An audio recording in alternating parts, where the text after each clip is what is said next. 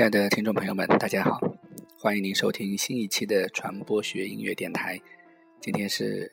二零一四年八月十二日，美国中西部时间早上的九点四十七分，正好是国内的将近午夜时分了。今天我们来谈论的一个话题很有意思，是从微博上开始的。在微博上有谈论台湾的一种言论，说。大陆人用智能手机上网是因为买不起电脑，当然遭到了微博上舆论的强烈的批评和嘲讽。但是传播学者发出了另外一种声音，五道口奥萨马，也就是传播学博士周奎，写了这样一段微博：大陆人买不起电脑，只能用智能手机上网，听上去似乎是台湾人的天方夜谭。但却是部分事实。最早的移动互联网用户中，很重要的就是进城务工的农民。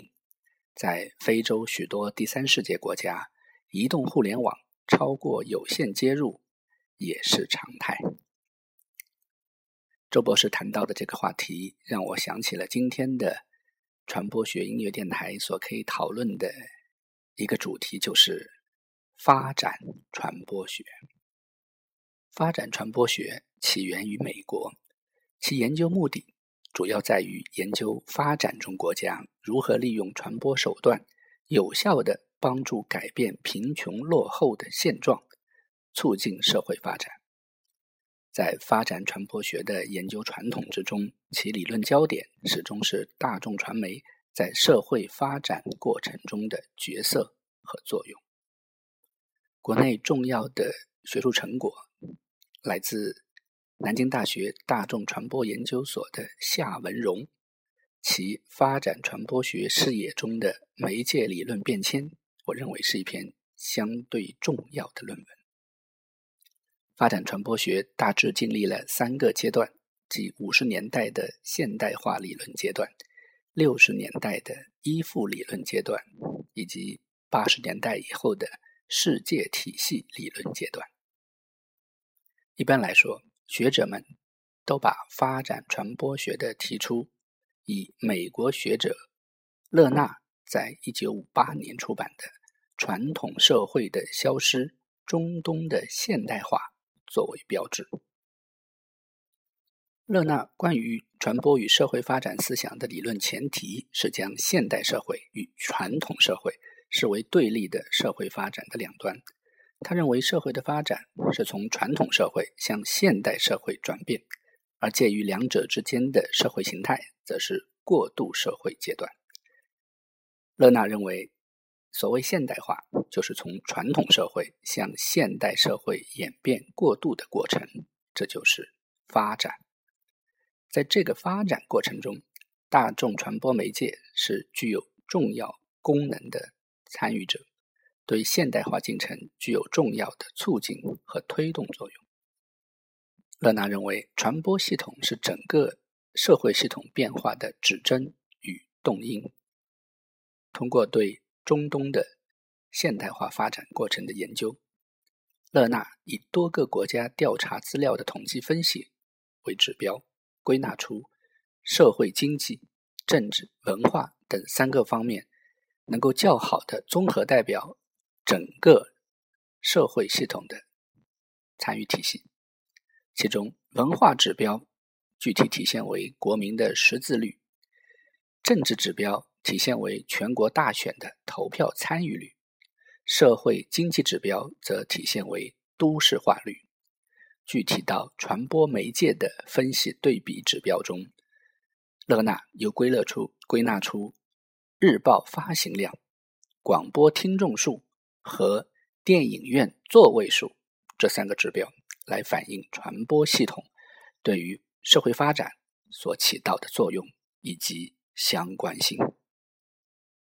勒纳同时认为，传统社会的传播形态的显著特征就是口头传播占据社会传播的主导地位，而现代社会的传播则更加依赖大众传播系统。因此，人类传播形态的发展趋势在勒纳看来，是从传统社会的口头传播向现代社会的大众传播演变。这也是为什么我个人认为微信的出现其实是一种传播倒退，但却是中国的传播形态所不得不经历和不得不产生的一个产物，而且其广受欢迎。从另一个角度说明了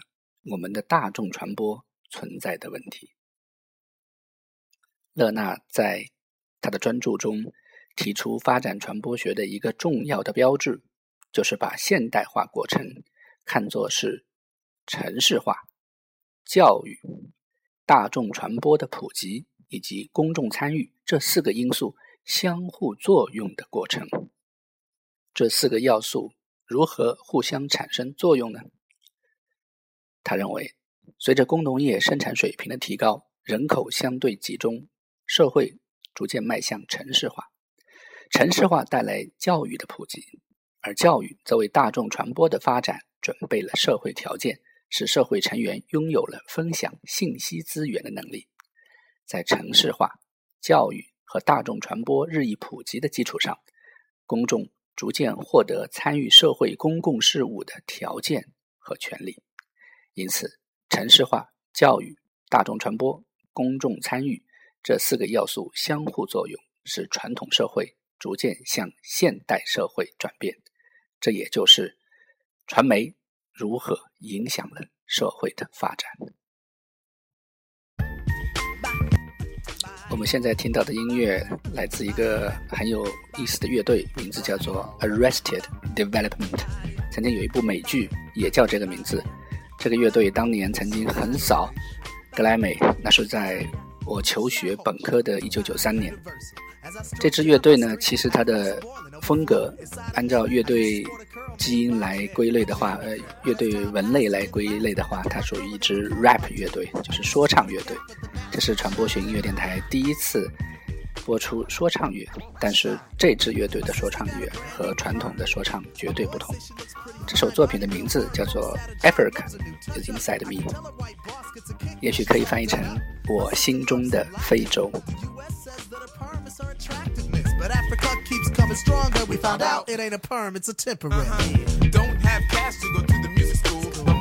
guitar or the violin or the tuba. My mom's had a record player and the 45s. I put the needle on the record and I kicked a crazy lie. Scratching it up, catching the breaks. Spirits within me had me do what it takes. Grammys I win, and once again, like my Egyptian kin, it's Africa within, making something out of nothing. Africa's inside me, taking back her child. She's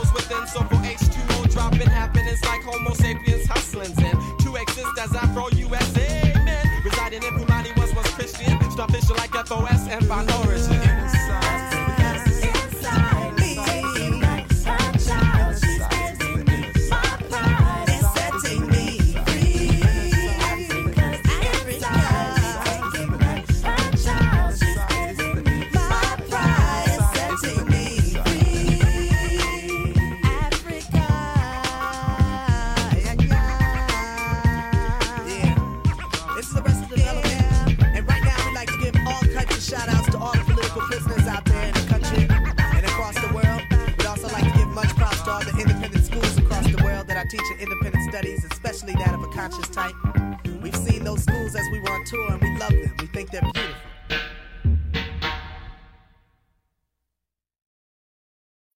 刚才我们听到的是 Arrested Development。今天我们谈论的主题是发展传播学，所以音乐我全部都采用跟非洲有关的音乐，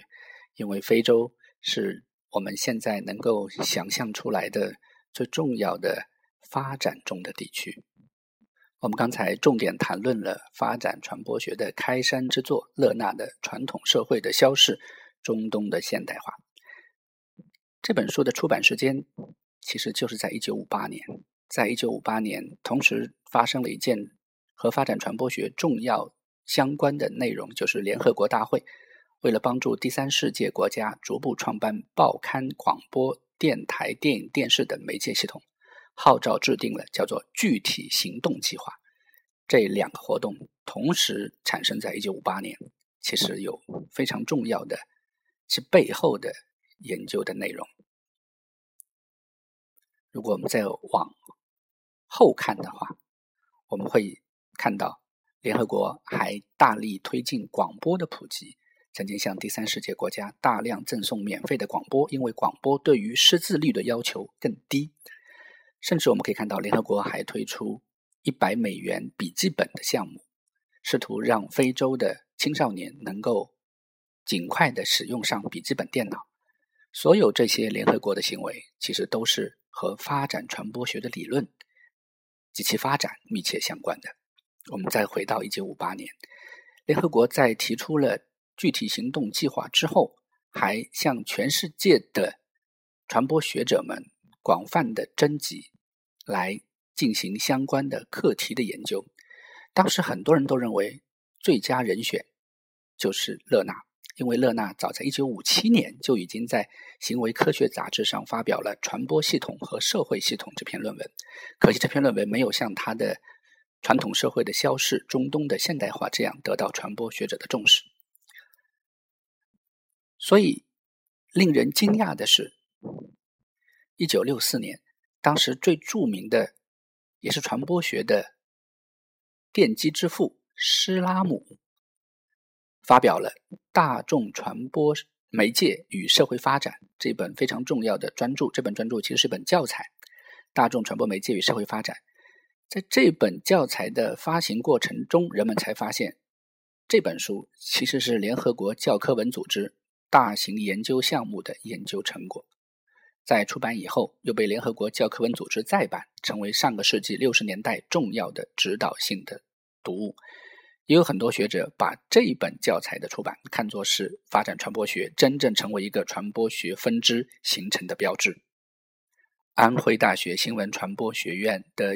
硕士研究生傅亮和于媛媛在二零零八年发表了一篇论文。发展传播学诞生溯源，就提出了一个问题：为什么联合国选择了施拉姆，而没有选择当时更有研究成果的勒纳？两位学子的研究成果表明，一九五五年，施拉姆出任斯坦福大学传播研究所所长。施拉姆是撰写了第一部传播学课程教科书、授予第一个传播学博士学位的人。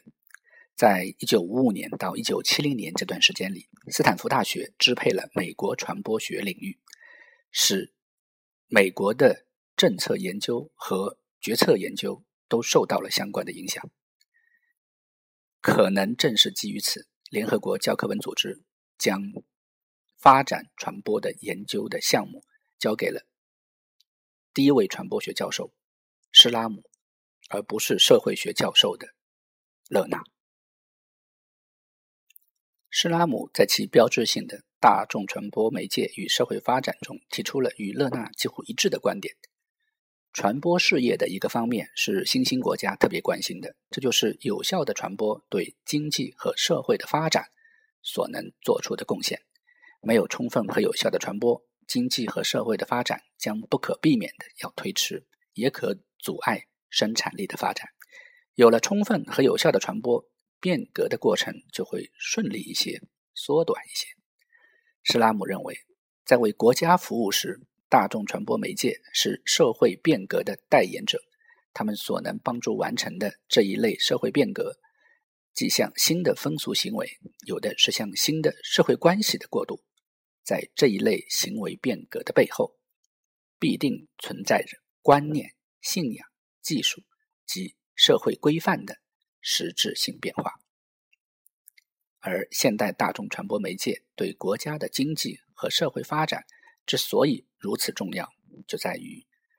大众传媒能够促进人本身的改变。如果我们还记得麦克鲁汉的话，他在理解媒介中就提出过，大众传媒是人的延伸，而发展传播学则认为，大众传媒能够促进人类本身的改变。具体来说，施拉姆认为，大众传播媒介在国家发展中扮演着三重角色，即守门人角色、决策者角色和教育者角色。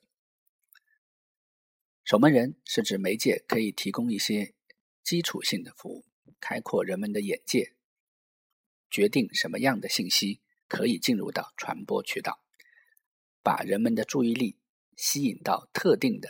问题和事物上。在决策过程中，大众媒介所扮演的角色，史拉姆认为是间接的，能够向人际传播渠道反馈信息，强化。相关的规范，扩大政策对话的范围，帮助人们培养情趣，或者在变革仅仅要求对现有观念稍加引导的地方，可以产生效果。但是这种效果可能只是帮助作用，而教育者的角色是大众传播媒介对于发展中国家非常重要的。一个影响，在缺乏教师培训人员的地方，媒介能够承担起大量的教学任务。一旦人们学会了基本技能，媒介就能提供进一步学习的机会。今天我们的音乐主要和非洲有关，我们现在听到的音乐就是何勇的《非洲梦》。有意思的是，这首作品的诞生年代也是一九九三年。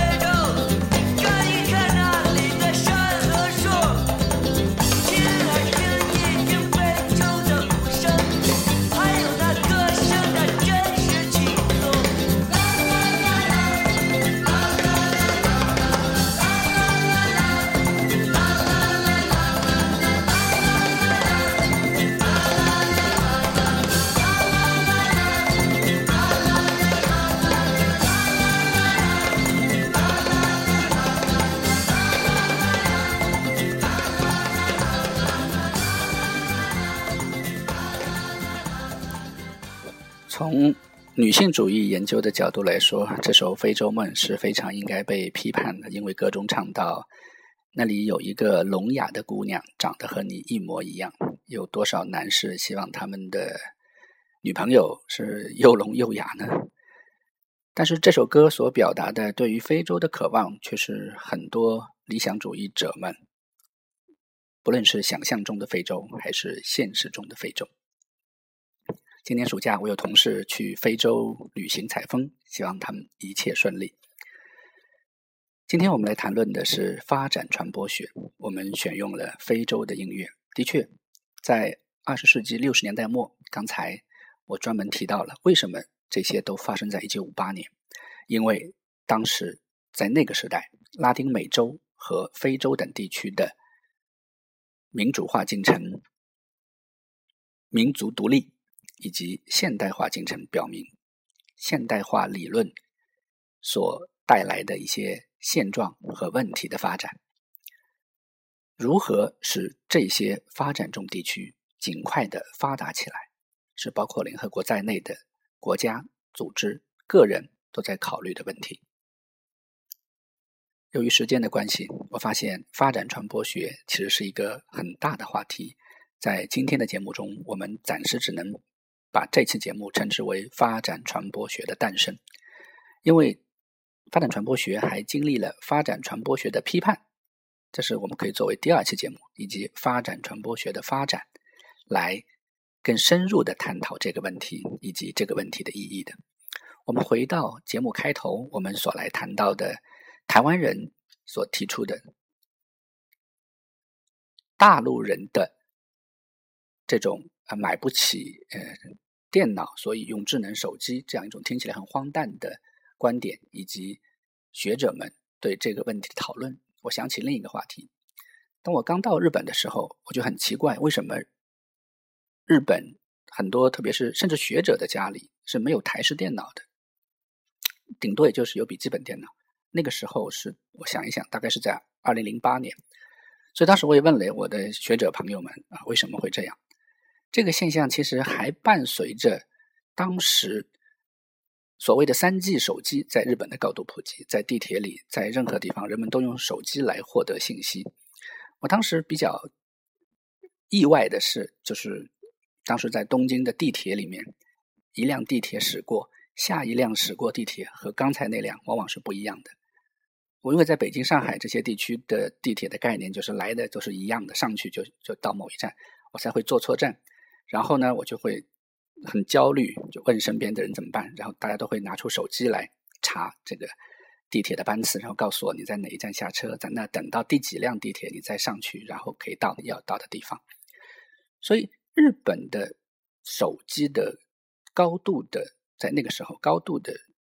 使用，我个人认为是超越了一般的普通的电脑。那么这个理由是什么？当时就有学者分析告诉我说，是跟日本的民居设计、居住空间是有关系的。他们非常羡慕中国的学者有很大的书房，那么更多的是在图书馆里面来完成相关的研究的。那么不论是便携性、便利性，以及所相关的网络的发展，都使手机能够取代。台机成为人们信息获得的一个有效的终端。那么，如果去误读的话，可能会被认为，或者说 买不起，或者说用不起，或者没地方放等等多种原因。所以，把一个复杂的发展传播的问题给简单化了，说是买不起啊，或者其他，这可能就是公众或者说媒体可能会犯的错误。我认为，好在还有传播学者们，他们用理性来看待这个问题背后真实的一面。譬如说，曾经存在过的，甚至现在还有的进城务工农民高度依赖手机的现象，这合理性以及背后存在的荒诞性，仅仅把手机的使用看作是买不起。亲爱的听众朋友们，这是我们今天的传播学音乐电台。所想要讲述的一个话题，这个话题就是发展传播学的诞生。感谢您的收听，我们明天再见。